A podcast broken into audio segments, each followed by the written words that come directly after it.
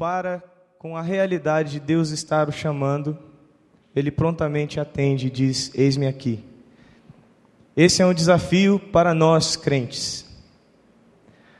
Mas essa palavra inicial também é para nós seminaristas.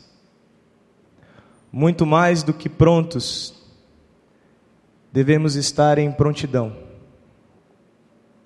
Não prontos para ser chamados quando necessário, mas em prontidão para vermos a necessidade e suprirmos.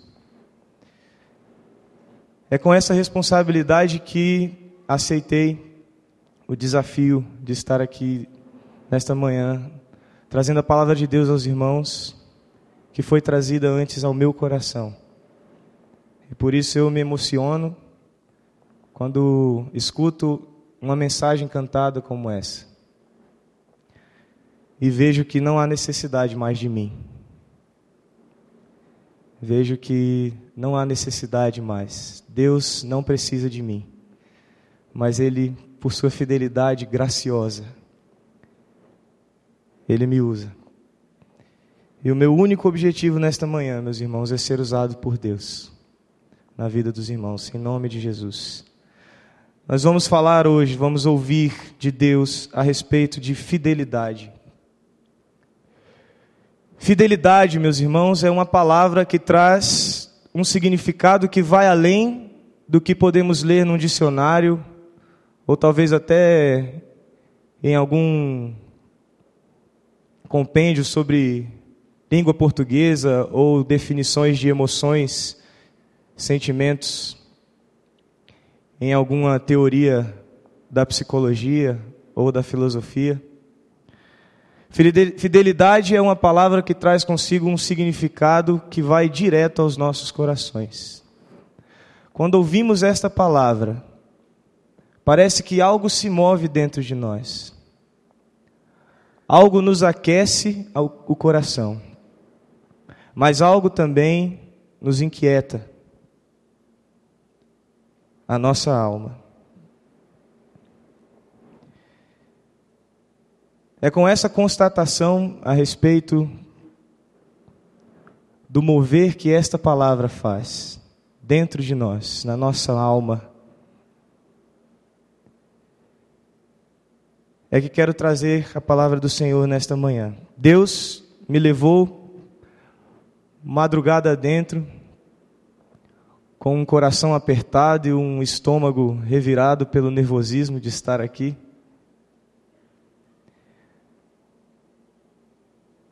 A contemplar Sua fidelidade através de Sua palavra.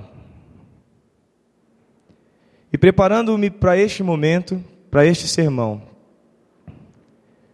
Deus trouxe ao meu coração uma frase, uma afirmação, que vou repetir várias e várias vezes durante esse sermão para que ela fique encrustada em nossos corações, para que ela permaneça latente quando nos levantarmos dos nossos bancos e formos para as nossas casas.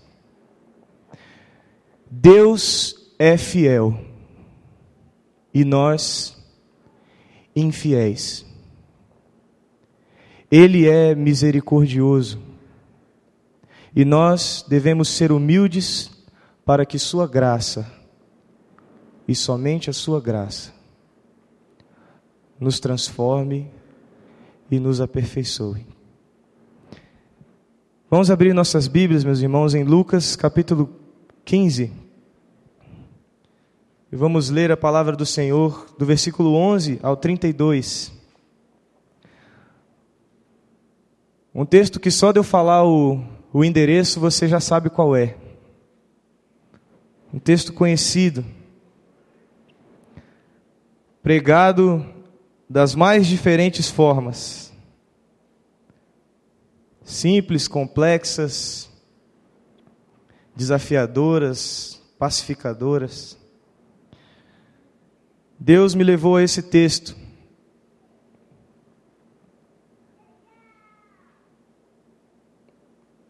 No meu tormento de tentar trazer algo que Deus quisesse para os nossos corações nesta manhã. Ele foi fiel a mim.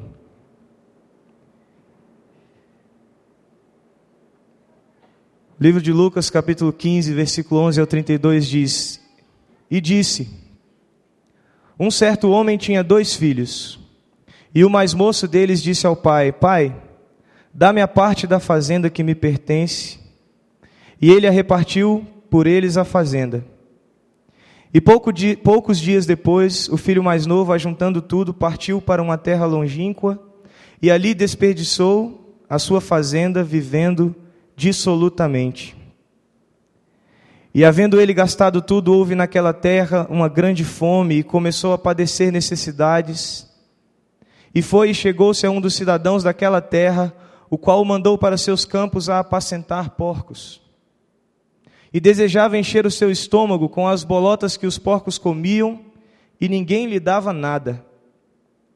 E caindo em si, disse: Quantos trabalhadores de meu pai têm abundância de pão, e eu aqui pereço de fome. Levantar-me-ei e irei ter com meu pai. E dir-lhe-ei: Pai, pequei contra o céu e perante ti. Já não sou digno de ser chamado teu filho. Faze-me como um dos teus trabalhadores. E levantando-se foi para seu pai. E quando ainda estava longe, viu seu pai e se moveu de íntima compaixão. E correndo lançou-se-lhe ao pescoço e o beijou. E o filho lhe disse: Pai, pequei contra o céu e perante ti, e já não sou digno de ser chamado teu filho. Mas o pai disse aos seus servos: Trazei depressa a melhor roupa e vestilho, e ponde-lhe um anel na mão e sandálias nos pés e trazei o bezerro cevado e matai-o, e comamos e alegremos-nos, porque este meu filho estava morto e reviveu, tinha se perdido e foi achado. E começaram a alegrar-se. O seu filho mais velho estava no campo, e quando veio e chegou perto da casa, ouviu a música e as danças. Chamando uns dos servos, perguntou-lhe que era aquilo. E ele lhe disse: Veio teu irmão e teu pai matou o bezerro cevado, porque o recebeu são e salvo. Mas ele se indignou e não queria entrar. E saindo o pai estava com ele. Mas respondendo ele, disse ao pai: Eis que te sirvo há tantos anos, sem nunca transgredir o teu mandamento, e nunca me deste um cabrito para alegrar-me com os meus amigos. Vindo, porém, este teu filho, que desperdiçou a tua fazenda com as meretrizes, mataste-lhe o bezerro cevado. E ele lhe disse: Filho, Tu sempre estás comigo e todas as minhas coisas são tuas.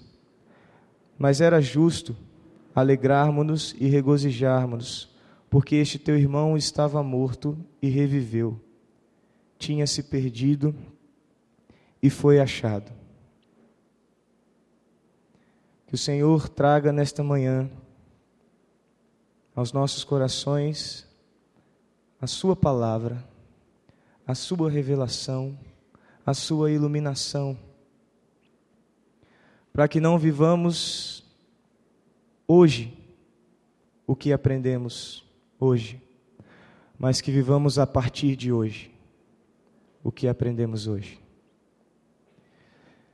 Lendo esse texto com essa afirmação latejando em meu coração, Deus é fiel e nós infiéis, Ele é misericordioso e nós devemos ser humildes para que a Sua graça nos aperfeiçoe. Me senti como que conduzido pelo Senhor a ler este texto, com olhos que ainda não tinha usado sobre esse texto. E Deus, com Sua graça, trouxe a mim uma reflexão antes para a minha vida, porque não faz sentido um pregador falar de algo que não experimenta. Não faz sentido subirmos aos púlpitos para pregarmos de algo que não vivemos. Costumo dizer aos jovens do grupo de louvor que a ministração é muito mais fora do que dentro da igreja. É muito mais no piso do que no púlpito. Porque se aquilo que fazemos no púlpito não tiver coerência com aquilo que fazemos fora dele, o que fazemos no púlpito perde total sentido. E Deus falou ao meu coração e me mostrou nesse texto a inevitável e infalível infidelidade do homem e a infinita e graciosa fidelidade de Deus. Valendo-me de uma constatação de um filósofo famoso chamado Goethe, ele afirmou que admirava a Bíblia, o texto das Escrituras, porque era o único livro que ele não lia, mas era um livro que o lia. Quando ele lia os textos das Escrituras, ele não sentia como se estivesse lendo um livro dentre tantos que ele lia, mas ele sentia como se aquele livro estivesse o lendo por dentro. Quero desafiar os irmãos que, diante desta leitura desse texto, os irmãos estejam, assim como esse filósofo, buscando nesse texto a leitura de sua própria vida em que ponto desse texto você se assemelha? Você se identifica? Onde existe identificação da sua vida neste texto? Creio que é o intuito de Deus que a Sua palavra nos leia e que humildemente possamos contemplar nossa infidelidade e desesperadamente, meus irmãos, nos agarrar à fidelidade do nosso Senhor. Primeiro ponto diz: nossa infidelidade alimenta nosso coração rebelde. Quando vivemos na infidelidade, quando nosso coração se afasta dos propósitos de Deus para nossas vidas, Senhor, meus irmãos. O propósito de Deus para as nossas vidas se perde no meio do, do nosso cotidiano, do dia a dia do trabalho, da escola, da faculdade. Nosso coração se endurece, se esfria, nossa alma perde a sensibilidade, e às vezes sem percebermos, começamos a alimentar um coração rebelde dentro de nós. Nossa infidelidade alimenta nosso coração rebelde. O livro de Gênesis, meus irmãos, em no capítulo 4, versículo de 3 a 7, se os irmãos quiserem abrir.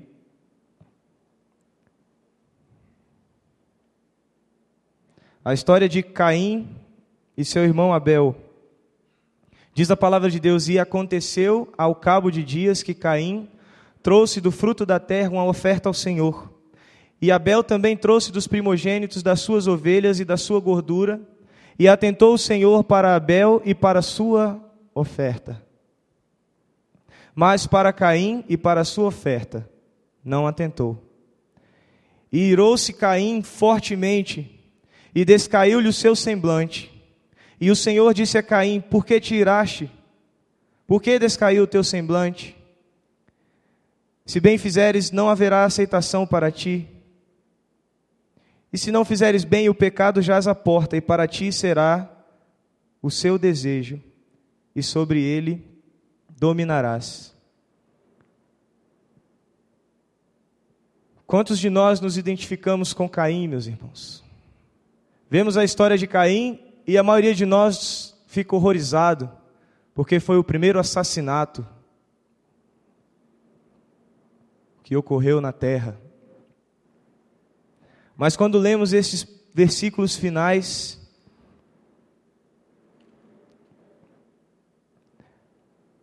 dessa história de Caim e Abel, antes de ocorrer o homicídio, Qual de nós não se identifica com Caim? quando trazemos dízimos e ofertas à casa do Senhor, quando caminhamos do nosso banco até, até aqui à frente. Estamos trazendo fruto da terra que restou de nossa colheita, ou estamos trazendo o cordeiro cevado, aquilo que é mais importante, aquilo que realmente tem significado sobre as nossas vidas.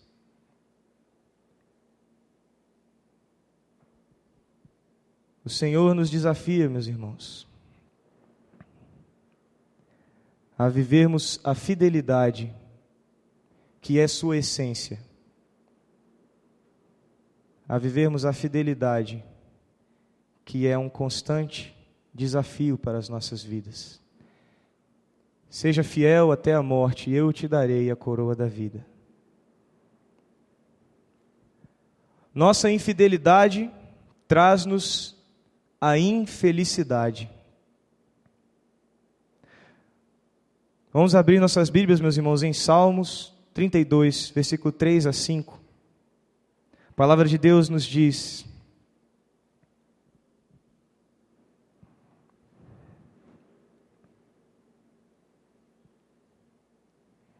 Enquanto eu me calei, enquanto eu me calei, envelheceram os meus ossos pelo meu bramido em todo o dia. Porque de dia e de noite a tua mão pesava sobre mim, o meu humor se tornou em sequidão de estio. Confessei-te o meu pecado e a minha maldade não encobri. Dizia eu: Confessarei ao Senhor as minhas transgressões, e tu perdoaste a maldade do meu coração, do meu pecado.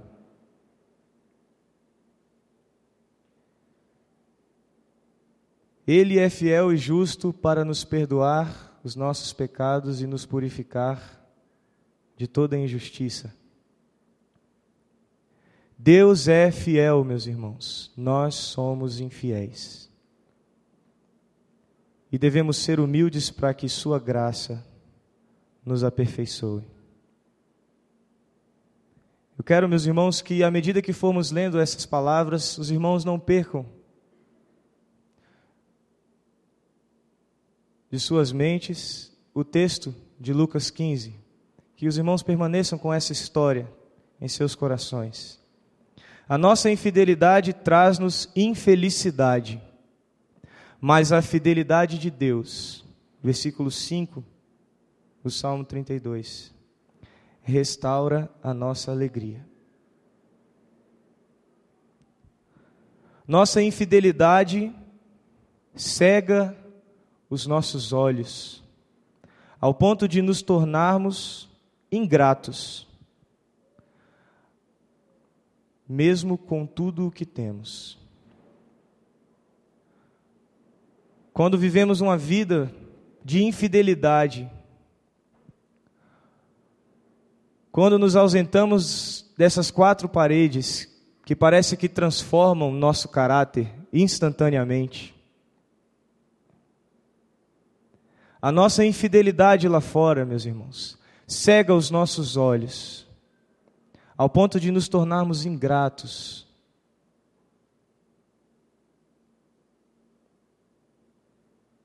Certa vez eu vi na TV uma pregadora dizendo que Jesus, lendo um texto de Romanos, que Deus nos fez irmãos, Deus fez Jesus o primogênito dentre muitos irmãos. E ela pregando a respeito desse texto, ela fez a seguinte afirmação: Nós fomos feitos filhos de Deus. E essa palavra diz que Jesus é o primogênito dentre muitos irmãos. Mas eu quero mais. Eu quero mais de Deus.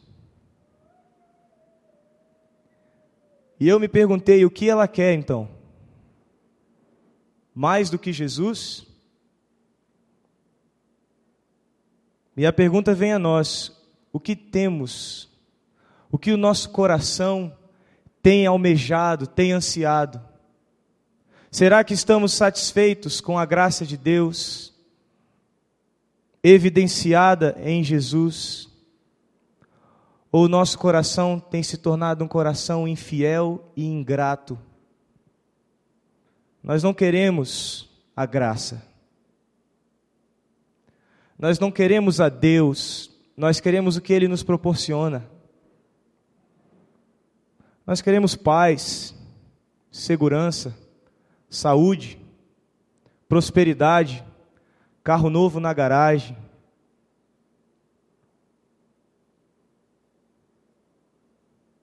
Uma casa reformada, um apartamento mais amplo. Não estou afirmando com isso, meus irmãos, e nem defendendo a mediocridade, nem defendendo que nós devemos fazer o nosso voto de pobreza, como defende o famoso teólogo Leonardo Boff. Diz que a salvação é para os pobres, para os humildes. Nós, crentes, podemos ter boas casas, bons carros, mas o nosso coração está cheio de gratidão ou a infidelidade tem trazido a ingratidão aos nossos corações? A palavra de Deus diz em Êxodo, capítulo 16, versículo de 1 a 3. E partidos de Elim, toda a congregação dos filhos de Israel veio ao deserto de Sim, que está entre Elim e Sinai. E os irmãos prestem bem atenção nisso que eu vou ler agora. Aos 15 dias do mês segundo, depois que saíram da terra do Egito. Aos 15 dias do mês segundo, depois que saíram da terra do Egito, foram libertados da escravidão.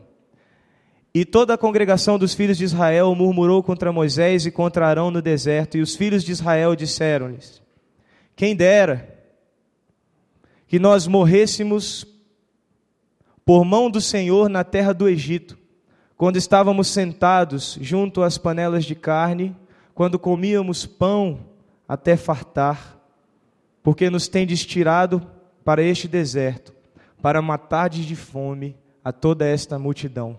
Um coração ingrato, meus irmãos, cega os nossos olhos.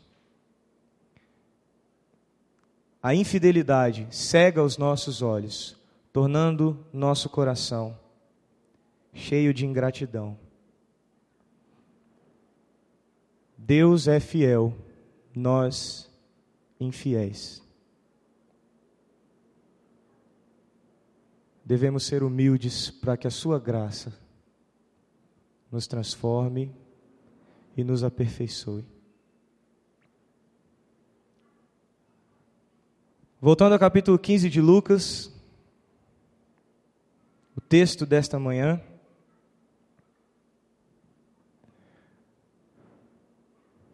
Lembramos que, pelo menos eu me lembro, não sei quantos aqui se lembram. Quantas vezes você já ouviu uma pregação, uma leitura sobre esse texto? E por quantas vezes alimentamos uma tendência natural? Essa é uma tendência minha, talvez não seja sua, mas talvez também você se identifique com essa minha tendência. Quando eu li esse texto, ouvi algum pastor pregando, eu buscava a identificação com um dos dois lados. Ou eu me identifico com o irmão mais novo, ou eu me identifico com o irmão mais velho. Ou somos conduzidos a contemplar, a ver a evidência do pecado do filho mais novo, ou somos levados a ver a sutileza e a naturalidade da reação do filho mais velho.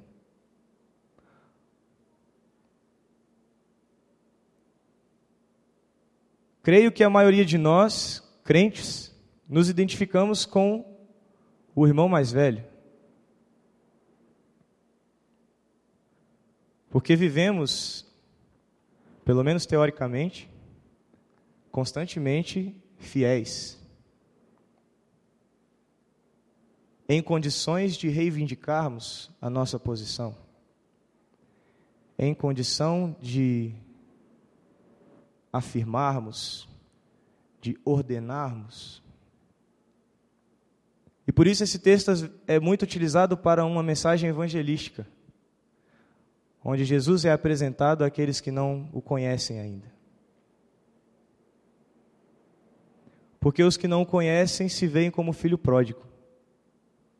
O filho que deixou tudo e retornou. Mas hoje, meus irmãos,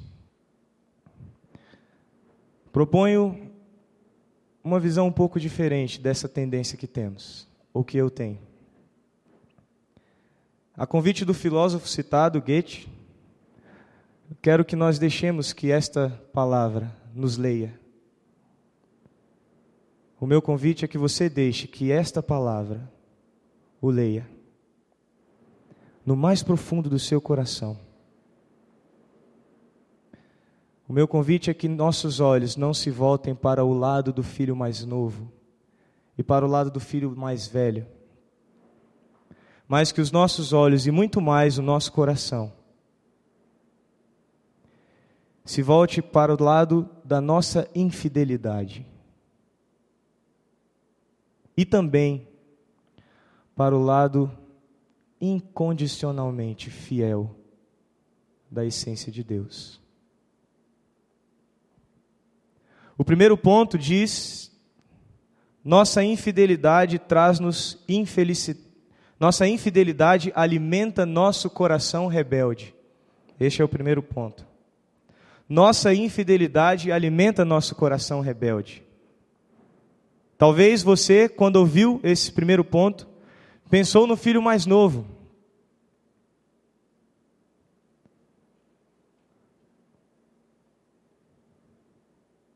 Que, mesmo tendo tudo ao lado do seu pai, preferiu repartir o que lhe cabia, reter o que lhe era de direito e se rebelar, sair dar as costas para seu pai.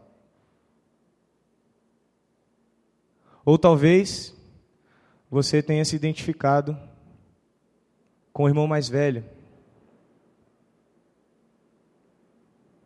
que se recusou a entrar na festa, se recusou a se misturar com aquelas pessoas, indignado, rebelado, contra a atitude de seu pai.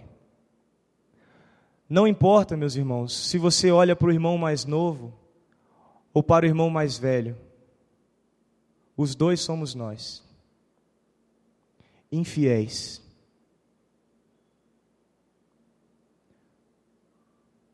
Não importa se você virou as costas para o Senhor e foi,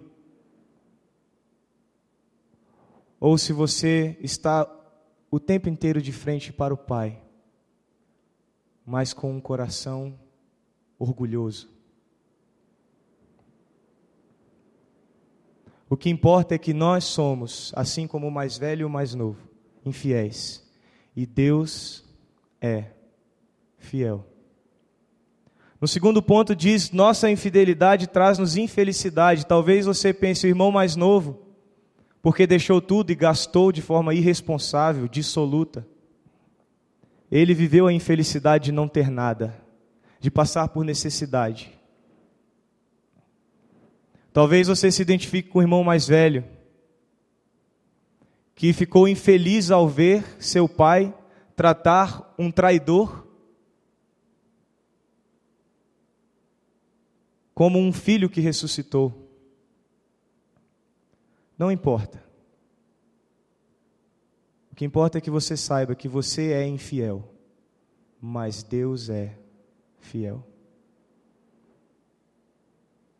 Nossa infidelidade cega os nossos olhos, ao ponto de, como o irmão mais novo, não vermos a bênção que temos ao lado de nosso Pai, podendo compartilhar de todas, todas as bênçãos, os benefícios.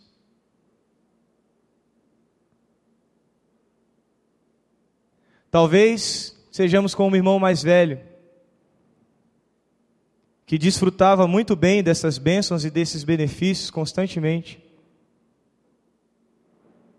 mas que quando se deparou com seu coração infiel, seu pai teve que lembrá-lo, dizendo: Filho, tu sempre estás comigo e todas as minhas coisas são tuas. Por que esse coração ingrato? Se tudo que eu tenho é teu.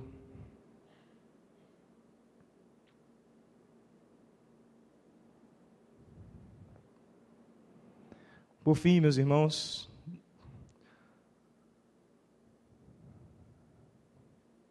o Deus que é incondicionalmente fiel a nós é o Pai, que ama tanto o mais novo como o mais velho, que ama os Caíns, que podem estar sentados em algum banco dessa igreja, que ama os Davis, que estão por aí em momentos chamados de homens segundo o coração de Deus e em momentos cobiçando o que não lhe pertence. Deus ama o seu povo, que mesmo contemplando o mar se abrindo, colunas de fogo descendo do céu, águas jorrando de rocha, lamentaram, deixaram seu coração se encher de infelicidade, se encher de ingratidão, se encher de rebeldia. Deus é o Pai gracioso, que perdoa o filho que lhe dá as costas.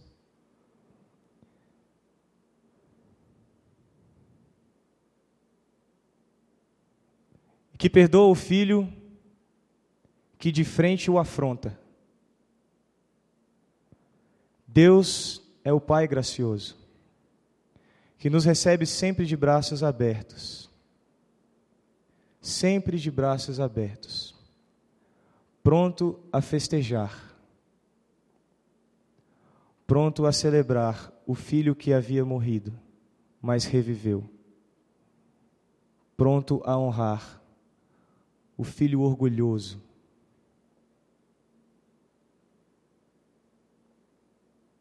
Que nunca compreendeu o seu amor.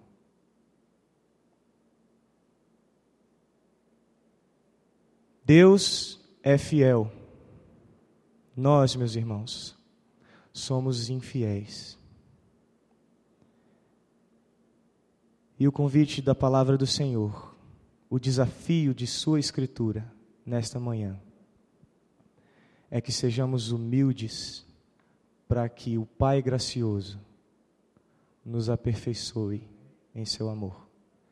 Vamos fechar nossos olhos. Senhor, que essas palavras, que não são minhas, escritas em um livro ou um esboço, mas são tuas, escritas em meu coração. Que essas palavras sejam também escritas, Deus, no coração dos meus irmãos. Que essas palavras, Senhor, sejam escritas também no coração daqueles que ainda não têm como dizer que é nosso irmão, mas que deseja, que deseja ser. Que a tua graça, Senhor, encontre esses corações que desesperadamente querem se agarrar em tua fidelidade, Senhor. Como a única forma de contemplarmos a fidelidade em nós. Nós somos infiéis, Senhor. Mas o Senhor diz em Romanos capítulo 5 que por uma transgressão todos nós nos tornamos filhos da injustiça. Mas, Senhor, em Jesus, pela justiça de um só homem, Jesus, fomos feitos todos nós filhos da obediência. Deus nos leva, nos eleva, nos conduz, nos impulsiona, Senhor, a sairmos do verbo dito com com nossos lábios, mas a chegarmos ao verbo dito com nossa conduta, Senhor. Nós somos infiéis, Senhor, mas hoje, humildemente, te pedimos, Senhor, que a tua graça, os teus braços de Pai gracioso, sempre pronto a receber-nos, Senhor, nos aperfeiçoe como filhos da obediência que somos. É o nosso pedido, Deus, é o nosso anseio. Confiados não em nós, mas em nosso Senhor Jesus. Amém.